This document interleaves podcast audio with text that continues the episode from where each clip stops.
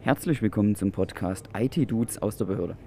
Ihr könnt uns wöchentlich hören und wir sprechen über den Weg, wie wir von der Behörde über ein Fernstudium in die Wirtschaft gehen. Sämtliche genannte Firmen, Marken und Finanzprodukte stellen unentgeltliche Werbung und auch keine Kaufempfehlung dar.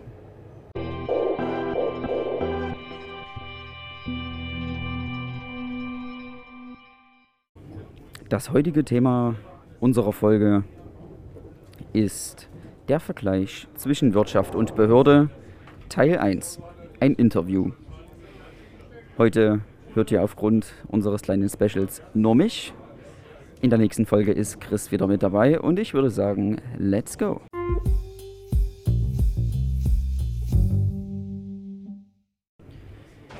Heute hört ihr die 16. Folge und bevor wir in unser Thema einsteigen, wollen wir noch auf den letzten Monetary Moment eingehen. Es ist nicht dein Gehalt, das dich reich macht, es sind deine Ausgaben, Gewohnheiten. Und das hat gesagt Charles A. Jeffer. Yeah, yeah, monetary moment.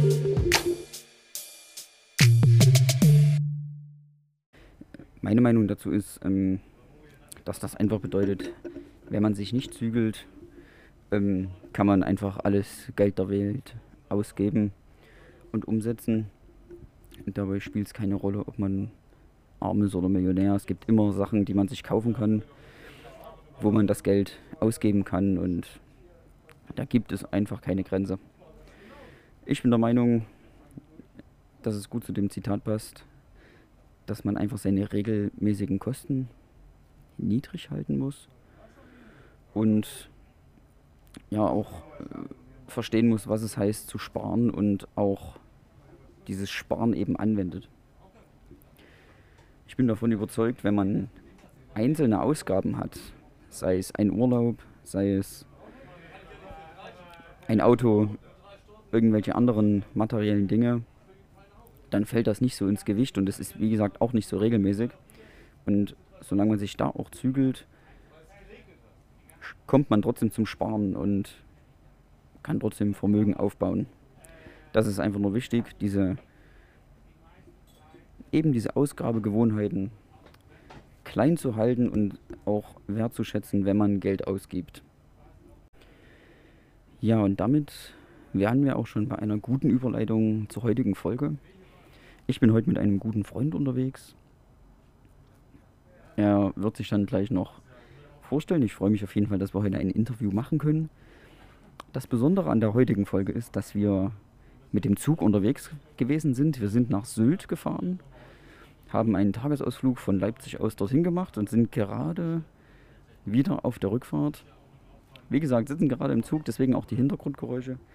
Und wir machen jetzt hier live, ad hoc praktisch, das Interview und ich denke, das ist auf jeden Fall wieder was Besonderes, dass diese Gelegenheit so klappt. Ja, hallo Philipp. Schön, dass du heute da bist. Ähm, was machst du denn eigentlich?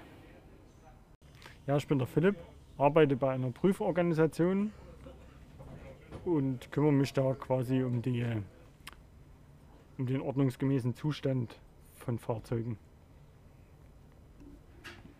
Ja, schön, dass du auf jeden Fall heute mit dabei bist.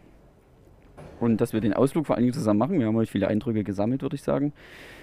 Ja, und da du natürlich in der Wirtschaft arbeitest und wir in der Behörde, würde mich jetzt natürlich sehr interessieren, ähm, wie bist du dazu gekommen, beziehungsweise hat das, hast du überlegt, ob du zur Behörde gehen möchtest oder lieber in der freien Wirtschaft arbeitest? Oder hat sich die Frage überhaupt gar nicht gestellt?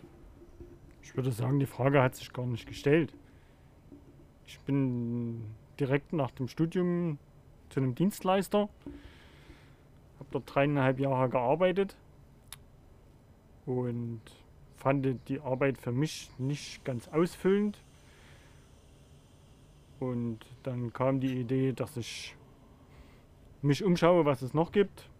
Es gab zwei Möglichkeiten, entweder in die Erprobung oder dann in so ein Prüfung Prüfunternehmen. Und es ist dann eine Prüforganisation geworden. Okay, dann wissen wir da schon mal Bescheid praktisch, was deine Beweggründe dafür gewesen sind. Wir kennen uns ja jetzt auch schon ein ganzes Stück und deswegen würde mich mal interessieren, wie du die Arbeit bei der Behörde einschätzt.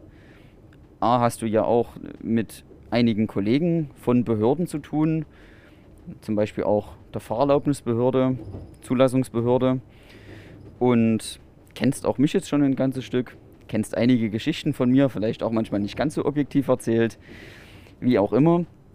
Ähm, wie, welchen Blick hast du auf die Behörde und wie schätzt du das ein, beziehungsweise wie ist auch der Unterschied zwischen unseren beiden Arbeitgebern? Ich denke, Behörde kann man jetzt prinzipiell erstmal nicht über einen Kamm scheren.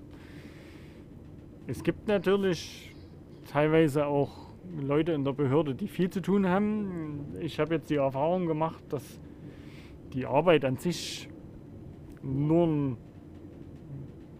gering ist, glaube ich, zu wenig gesagt, aber einen kleineren Teil einnimmt von der Arbeitszeit. Das passiert aber auch bei mir manchmal. Und ich denke, an sich ist es sehr notwendig, dass es so ist, aber man könnte das, glaube ich, du sagst es, glaube ich, beziehungsweise du bringst es immer auf den Punkt. Wenn das ein reines Wirtschaftsunternehmen wäre, eine Behörde, würde das nicht funktionieren. Und das, der, der Satz trifft eigentlich ganz gut. Ja, das ist richtig, das äh, sage ich öfters mal. Mir ist natürlich auch immer völlig klar, dass eine Behörde nicht wirtschaftlich arbeiten kann, weil wir einfach kein Geld erwirtschaften oder kein Geld verdienen. Das ist einfach ein, ich sage jetzt mal, ein großer Service am Bürger. Ne? Wir schauen, dass der Staat funktioniert. Und das ist auch gut so. Nur manchmal wäre es natürlich schon besser, wenn einfach Ressourcen sinnvoller eingesetzt werden würden. Hat das jetzt Sinn gemacht, der Satz? Das weiß ich nicht genau. ich denke, man weiß, was ich meine. Und ja, das läuft einfach, wenn ein Umsatzziel dahinter steht, wie ich das bei dir immer mitbekomme, äh, läuft das ganz anders. Da wird ganz anders einfach gewirtschaftet. Und das finde ich halt, das reizt mich eben an der Wirtschaft, weil ähm, ja, man da einfach ein konkreteres Ziel da vor Augen hat. So sehe ich das. Ist die Frage, würdest du mit mir tauschen wollen?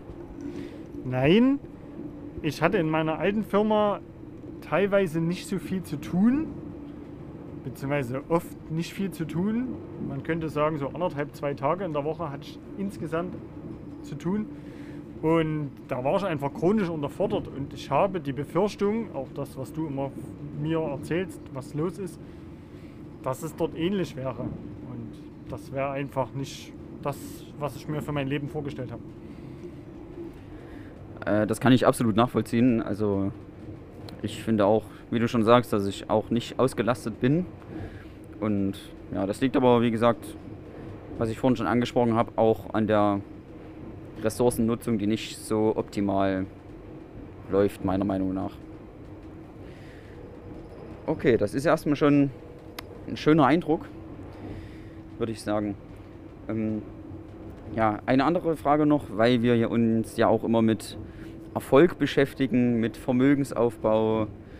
Ähm, wie, also erstmal die Frage, baust du Vermögen auf aktiv und wie machst du das, ohne natürlich konkret zu werden?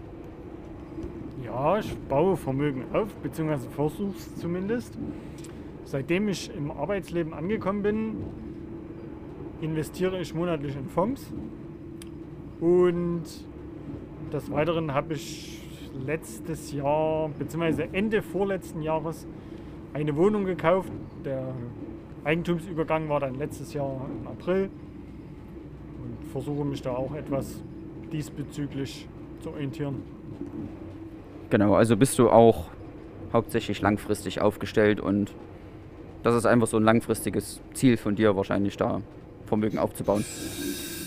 Wobei die, die, die Fonds sind ja eher mittelfristig, für mich zumindest angelegt. Und natürlich die, die Immobilie auf jeden Fall langfristig. Also gut, die Fonds, da muss man glaube ich sagen, mittel- bis langfristig. Okay, also würde ich auch voll mitgehen mit deiner Meinung. Schön, dass du das nochmal so äh, für uns alle abgegrenzt hast. Ja, welche Ziele verfolgst du damit? Also willst du das mal für Kinder oder so aufbauen oder für dich einfach oder was hast du damit vor? Also ein kleiner Wunsch bzw. ein Ziel wäre natürlich noch irgendwann ein Eigenheim zu haben, ein Haus. Das dann halt mit als Startkapital zu nehmen.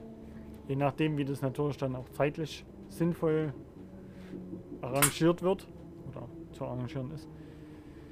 Und von daher ist das, glaube ich, so das große Ziel dafür.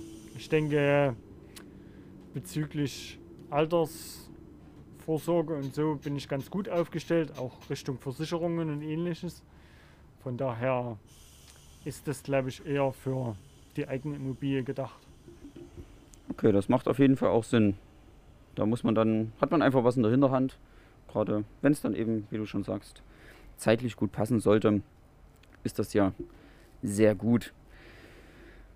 Ja, dann würde ich dir auf jeden Fall recht herzlich danken, dass du dir die Zeit jetzt auch noch mitgenommen hast. Klar, wir können gerade nicht viel anderes, anderes machen im Zug, aber trotzdem, dass du heute mit zu Gast warst bei uns im Podcast. Und ja, wenn es gern mal wieder so klappt, würden wir uns auf jeden Fall freuen. Ja, vielen Dank auch, dass ich mit dabei sein konnte. Ich wünsche euch weiterhin viel Erfolg. Macht so weiter. Ich finde auch ganz gut, dass er jetzt in diesem Jahr neu noch mehr Inhalt macht. Auch mal als positive Kritik dafür. Ich finde auch die letzten Folgen im letzten Jahr auch schon ganz gut. Also viel Erfolg weiterhin damit und ich finde es gut, dass er es macht. Ja, vielen Dank, da freuen wir uns natürlich. Wir geben wie immer unser Bestes. Ja, well guys, wir haben euch heute das Interview mit Philipp auf dem Rückweg von der sonnigen Insel Sylt präsentiert und damit neigt sich auch die Folge schon wieder dem Ende entgegen. Aber ein Teil fehlt natürlich noch. Yeah, yeah. Monetary moment.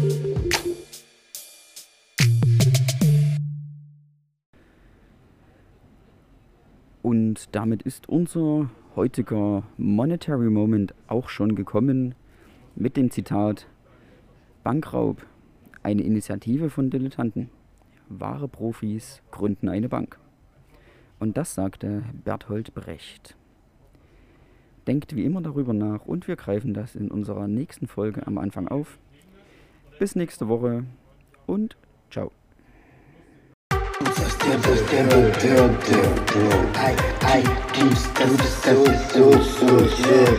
Attitudes.